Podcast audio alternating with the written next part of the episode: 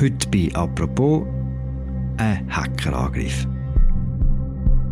Seit Wochen können die NZZ und CH Media ihre Zeitungen nicht mehr normal produzieren. Die Verlage sind Opfer von einem Hackerangriff geworden. Der Presse droht jetzt damit, Daten von Mitarbeiterinnen und Mitarbeitern zu veröffentlichen, wenn die Verlage nicht zahlen. Wir fragen uns heute apropos, wie kann so etwas passieren? Wird es immer häufiger? Und vor allem, wie kann man sich davor schützen? Diese Fragen beantworten wir heute äh, Matthias Schüssler. Er ist Digitalexperte bei der Media. Mein Name ist Philipp Loser und das ist eine neue Folge von «Apropos» im täglichen Podcast vom Tagesanzeiger und der Redaktion der Media. Hoi Matthias. Hoi Philipp.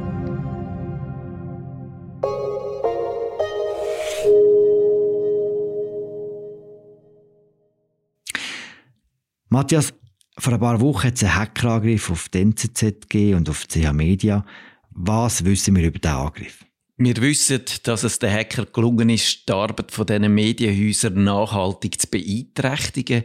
Die Redaktionen haben nicht mehr normal arbeiten direkt nach dem Angriff vom 24. März ist ja dann die NZZ mit einem leicht reduzierten Umfang rausgekommen. Und statt diesen verschiedenen Regionalausgaben hat es bei CH Medien nur so eine Einheitszeitung gegeben. Die regionalen Titel von CH Medien, das sind Aargauer Zeitung, St. Galler Tagblatt und Luzerner Zeitung, sind offenbar immer noch betroffen. Die können immer noch nicht so richtig ihre Berichterstattung aufrechterhalten. Und äh, du hast es angedeutet, die Hacker haben offenbar auch können so sensible Daten stellen, Dokumente über Projekt, Lohnlisten, so Sachen, wo man wirklich nicht gern würde in der Öffentlichkeit sehen. Aber genau das ist jetzt die Drohung, die im Raum steht, die Daten öffentlich zu machen. Das hätte dann zuerst am Montag sollen passieren und jetzt ist der Termin auf den Freitag verschoben worden und wir sind gespannt, wie es weitergeht. Mhm. Zum Angriff bekennt hat sich eine Gruppe namens Play. Was ist das für eine Gruppe? Was weiß man über die?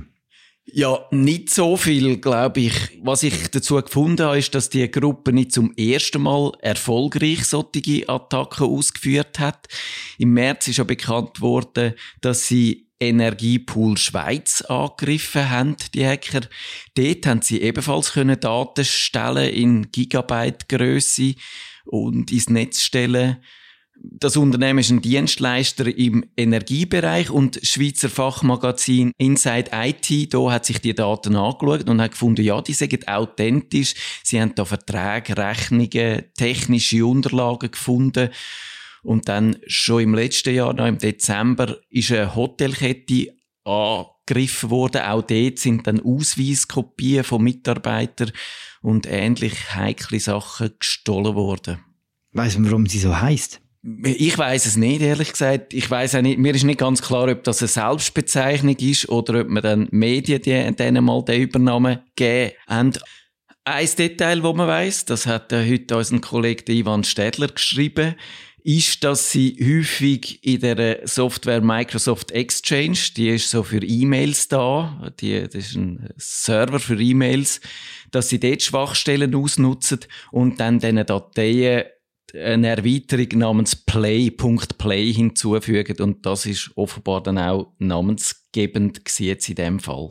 Aber ich kann mir vorstellen, dass die sich selber so nennen, weil Hacker neigen ja dann auch gern zu der grossen Inszenierung. Sie veranstalten immer so ein bisschen einen Kult um sich. Sie wenn sich so als mystische Helden sehen, auch wenn sie vielleicht auch nur normale Strassendiebe sind. Aber Darum würde ich sagen, in dem Zusammenhang ist das besonders äh, höhnisch, wenn man sagt, wir wollen eigentlich nur spielen, aber eigentlich mhm. wollen wir nur Geld erbieten. Ein bisschen Show auch. Die Gruppe namens Play, du hast gesagt, die Veröffentlichung von den Daten, die sie gestohlen hat bei der NZZ und bei CA Media, immer wieder verschoben. Warum macht sie so etwas? Ich würde vermuten, dass da Verhandlungen über das Lösegeld stattfinden. Dass so ein Termin dann verschoben wird, deutet für mich darauf hin, dass sich die Gruppen eben echte Chancen ausrechnet, wirklich etwas rauszuholen, den Preis hochzutreiben.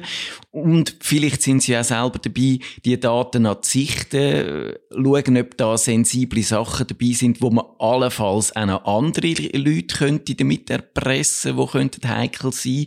Und ja, wenn das Material einmal draussen ist, dann funktioniert es nicht mehr als Druckmittel. Darum ergibt es ja durchaus Sinn, das wirklich so lange rauszuzögern, bis man weiß, jetzt aus dieser Hackersicht, dass man auch das Maximum kann rausschlagen aus, aus diesen Daten. Mhm. Um überhaupt an so Daten zu kommen, muss man einen recht grossen Zugriff haben auf die Systeme. Im Laien erklärt, wie geht das? Wie kommen die überhaupt zu so viel Zugriff? Es braucht eine Schwachstelle im System, wo man sich Zugang verschaffen kann. Wir haben es jetzt gerade gehört. Das kann zum Beispiel eine Lücke sein in einem, so einem Mailsystem wie dem Exchange, wo man nie kommt. Es kann natürlich auch sein, dass ein Mitarbeiter so eine Schwachstelle ist. Man kann dem, man kann Mails schicken, wo es heisst, du, äh, schau mal, da haben wir ganz wichtigen Anhang, wo du unbedingt sofort solltest anschauen. Dort ist eine Rechnung drin, ein wichtiges Dokument angeblich. Ja, und wenn dann eben der Anhang angeklickt wird, dann ist ein Virus drin. Und dann sind die Hacker in so einem System rein. Sie probieren dann, sich zu verbreiten dort rein, in dieser Umgebung, andere Computer zu befallen, auszuspähen, schauen, was, was es gibt, was man kann rausholen kann. Und eben auch, wenn es so eine Ransomware ist, klassischerweise dann Dokumente zu verschlüsseln, so dass man die nicht mehr aufmachen kann, nicht mehr nutzen kann. Und eben, dann können sich die Hacker dann, die Cyberkriminellen Zeit laden dafür. Sie können schauen, wo besonders lukrative Informationen zu holen sind, wo man allenfalls auch könnte den Betrieb stören oder ganz lahmlegen, was dann natürlich den Druck für, für die Betroffenen, für die Opfer massiv erhöht. Also, wenn man mal drin ist, kann man wirklich so als Hacker schauen, wie man jetzt das Beste aus dieser Situation mhm. macht.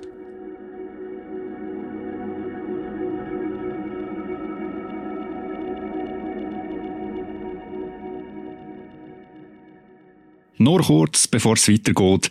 In der Apropos dem Podcast steckt die Arbeit von der Redaktion vom Tagesanzeiger und von Tamedia.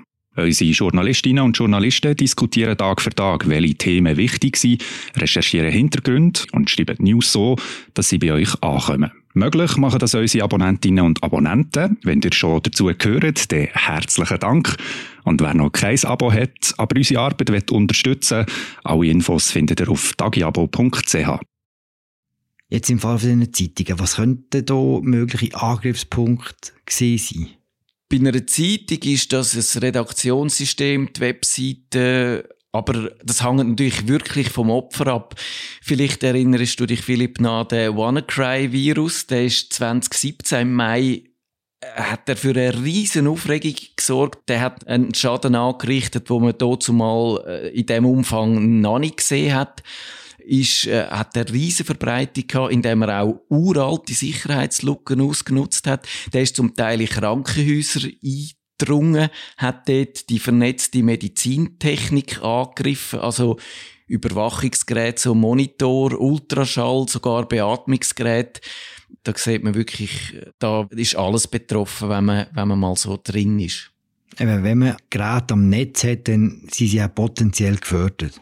Ja, und das sind gerade häufig eben so Geräte, wo dann äh, vielleicht so eine Software embedded haben, also wo nicht, wenn ein Computer auch wirklich aktualisiert werden häufig, sondern so die Medizingeräte, die haben häufig dann noch uralte Versionen von diesen Programmen drauf gehabt, sind nicht aktualisiert worden und dann sind es halt einfach dankbare Opfer für, für, so, für so einen Fall.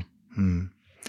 Es sind ja verschiedenste Begriffe, werden im Umfeld von so Attacken gebraucht. Du hast vorhin Ransomware erwähnt. Kannst du uns sagen, was das genau ist? An der Ransomware ist typisch, dass sie nicht einfach äh, nur Daten löschen, wie das früher, also so in den Anfangszeiten von Viren, haben die sich einfach darauf angelegt, oder haben es die darauf angelegt, sich möglichst weit zu verbreiten, System zu beschädigen, die Leute am Arbeiten zu hindern.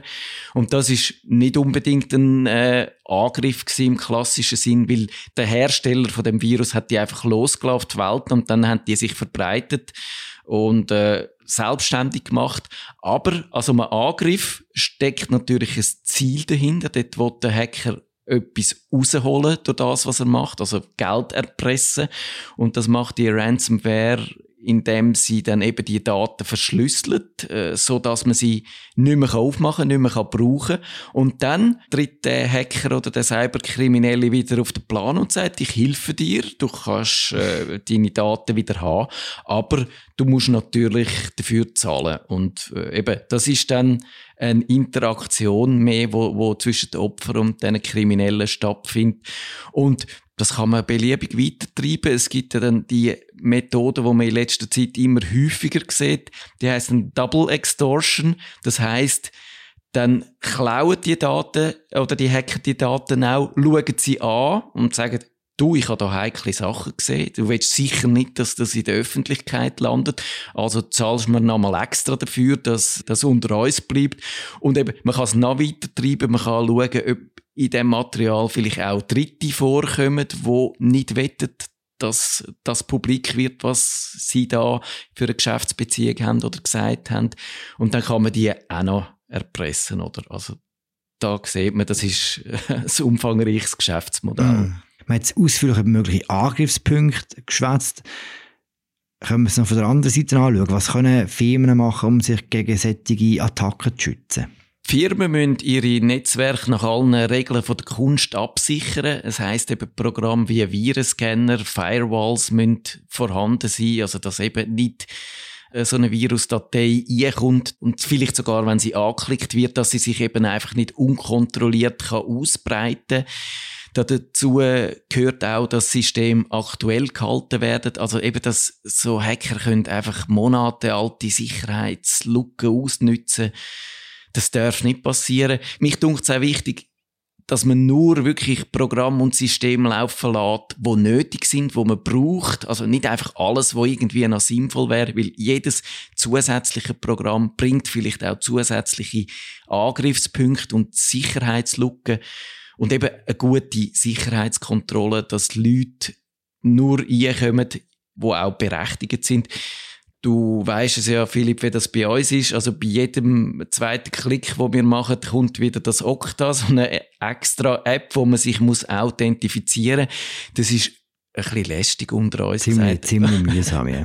Aber wenn man jetzt den Fall wieder sieht, dann versteht man halt schon auch, warum das wirklich nötig und sinnvoll ist, dass das immer kontinuierlich kontrolliert wird, ob auch die richtigen Leute da sich Zugang verschaffen. Und auch wenn jetzt dein oder mein Computer befallen wäre, dass dann eben nicht so leicht ein Virus kann dann in das System eindringen und dann sich ausbreiten unkontrolliert. Und auch wir Mitarbeiter sind da schon wichtig, eben, ich habe es angedeutet, wir sollten nicht auf jeden Mail-Anhang klicken, auch wenn es heisst, es sei wichtig sondern ich glaube, wir müssen im Hinterkopf haben, dass es die Angriffsmethoden gibt, dass es die Hacker gibt, die Cyberkriminellen und dass das eben Leute sind, die auch wirklich genau wissen, wo die Schwachstellen von uns und Mitarbeitern sind. Und daran muss man denken. Ich habe das Gefühl, es ist immer so ein zufällig, ob man etwas mitbekommt von so Angriffen. Es gibt immer wieder mal Nachrichten über irgendwelche Erpressungsversuche. Jetzt eben im aktuellen Fall ist das sogar recht prominentes Thema. Gibt es irgendwelche Zahlen dazu, wie häufig so äh, Angriffe stattfinden? Der Bund hat gesagt, dass sich die Zahlen in den letzten zwei Jahren mehr als verdoppelt haben. Das scheint mir plausibel. Ich habe auch den Eindruck, dass es wirklich zu einer Art Routine geworden ist, dass man angreift, da natürlich auch eben das Know-how bei diesen Cyberkriminellen gestiegen ist und dass mit dem Boom von den Kryptowährungen eben auch das Problem, wie treibt man das Lösegeld ein, ohne dass man nachher die Spur von dem Geld gut kann verfolgen kann. Das ist mit diesen Kryptowährungen halt auch einfacher geworden. Darum kann ich mir das schon vorstellen, dass es wirklich die Zahlen zunehmend mehr Betroffene gibt. Aber ich finde es schwierig, dass man sich da wirklich ein verlässliches Bild machen kann, weil die Opfer, die wollen natürlich das nicht an die grosse Glocke hängen. Wenn sie die Möglichkeit haben, das zu verschwiegen, dann halten sie es unter dem Deckel. Und auf der anderen Seite gibt es die Sicherheitsunternehmen, die sagen, alles ist wirklich wahnsinnig schlimm, es ist ganz dramatisch, aber für die ist das natürlich auch ein Geschäft und die äh, ja, profitieren dann, könnte man sagen, schon auch davon, wenn Angst um ist. Mhm. Gibt es Branchen, die mehr betroffen sind als andere? Also mein Eindruck ist, dass die Cyberkriminellen nach dem Prinzip operieren, einfach alles zu nehmen, was sie irgendwie können überkommen. Das heißt, sie probieren ihre Schadsoftware möglichst breit in Umlauf zu bringen und schauen dann, wo das die einschlägt und, und sie durchdringen. Und mich dunkt, das sieht man auch daran, dass das Problem eben auch KMUs stark betrifft. Also kleine Unternehmen, wo im Vergleich zu den grossen Firmen eigentlich weniger Geld zu holen ist. Aber im Vergleich dazu sind die Sicherheitsmaßnahmen bei diesen KMUs eben häufig schlechter als bei den grossen Unternehmen, wo eine gut dotierte Informatikabteilung haben. Und das ist für mich ein Beleg, dass die holen, was zu holen ist. Mhm. Du hast vorhin gesagt, die Firmen selber wollen das nicht an die grosse Glocke hängen. Gleichzeitig gibt es auch schon Fälle, wo bekannt worden ist, dass tatsächlich Geld geflossen ist. Ja, äh, das ist das Comparis-Beispiel, wo du, glaube ich, darauf anspielst. Und ich finde, das ist ein echtes Dilemma, weil die Empfehlung ist ganz klar, die heißt nicht zahlen. Man hat keine Garantie, dass die Erpresser dann ihres Wort halten und nicht einfach weitermachen. Und wenn man zahlt, dann bestätigt das wieder das Geschäftsmodell von diesen Cyberkriminellen, mhm. wenn man das so nennen Es gibt ein Mittel weiterzumachen, ihre Software besser zu machen, selber mehr Know-how anzuhäufen. Also das ist wirklich schwierig. Aber auf der anderen Seite, was will man machen, wenn es fürs Überleben vom Unternehmen dann halt wirklich nötig ist, dass man die Daten wieder überkommt? Ich glaube, auf jeden Fall sollte man nicht einfach vorauseilend zahlen, sondern das Nationale Zentrum für Cybersicherheit, das empfiehlt wirklich so Zahlungen nur zu machen nach Absprache mit der Polizei und wenn man sicher ist, dass es keinen anderen Weg gibt. Hm. Ist das vor allem ein Problem für Firmen oder sind mehr Private oder können mehr Private auch betroffen sein? Ja, wir können auch betroffen sein. Also, so eine Ransomware, so ein klassischer Virus äh, wird nach dem Zufallsprinzip äh, ausgestreut, die verbreitet sich und der macht keinen Unterschied, ob er jetzt einen privaten oder einen geschäftlichen Laptop befällt. Also, das kann dir und mir auch passieren. Und du schützt dich jetzt speziell vor so etwas? Als Spezialist für äh, Digital? ich hoffe, dass ich es einigermaßen seriös mache. Also, wichtig finde ich für mich wirklich alle Programme, das Betriebssystem auf dem neuesten Stand zu halten. Also wenn so die Updates kommen, zeitnah installieren und halt wirklich nicht, wenn ich sehe, ich könnte das Word 2003, das ist jetzt 20 Jahre alt, das tut immer noch seinen Dienst, aber dann halt trotzdem sagen, so uralt Software, die von den Herstellern nicht mehr gepflegt wird, die sind einfach gefährlich. Man muss auch sein Betriebssystem, das ist ja heute viel komfortabler, äh, dass man, dass man nicht mehr muss sich selber einen Virenschutz besorgen und eine Firewall installieren. Das ist alles in diesen Betriebssystemen rein. Aber man sollte ja schauen, dass sie auch wirklich laufen und dass man nicht irgendwie äh, abschaltet, aus was für Gründen auch immer, sondern wirklich schauen, dass die Mechanismen, die in diesen Systemen sind, auch aktiv sind und laufen. Und auch da gilt, wenn man auf irgendeine Software kann verzichten kann, dann lohnt sich das aus Sicherheitsgründen und auch sinnvoll, wenn man Software nur aus offiziellen Quellen bezieht. Das betrifft jetzt vor allem Desktop-Computer, also zum Beispiel Software nur aus dem Windows Store nimmt und nicht von irgendeiner dubiosen Webseite irgendwo abladen, dann hilft das schon viel mehr. Also nur die Stores brauchen und nicht aus dem freien Netz, dann ist man tatsächlich schon mal recht viel sicherer unterwegs. Und eben, nochmal, dass das nochmal gesagt ist, nicht auf jeden komischen Anhang auf eine Mail klicken.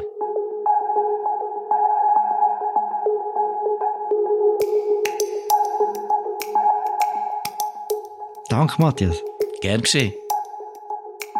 Das war sie, unsere aktuelle Folge zum Hackerangriff auf die NZZ und CH Media.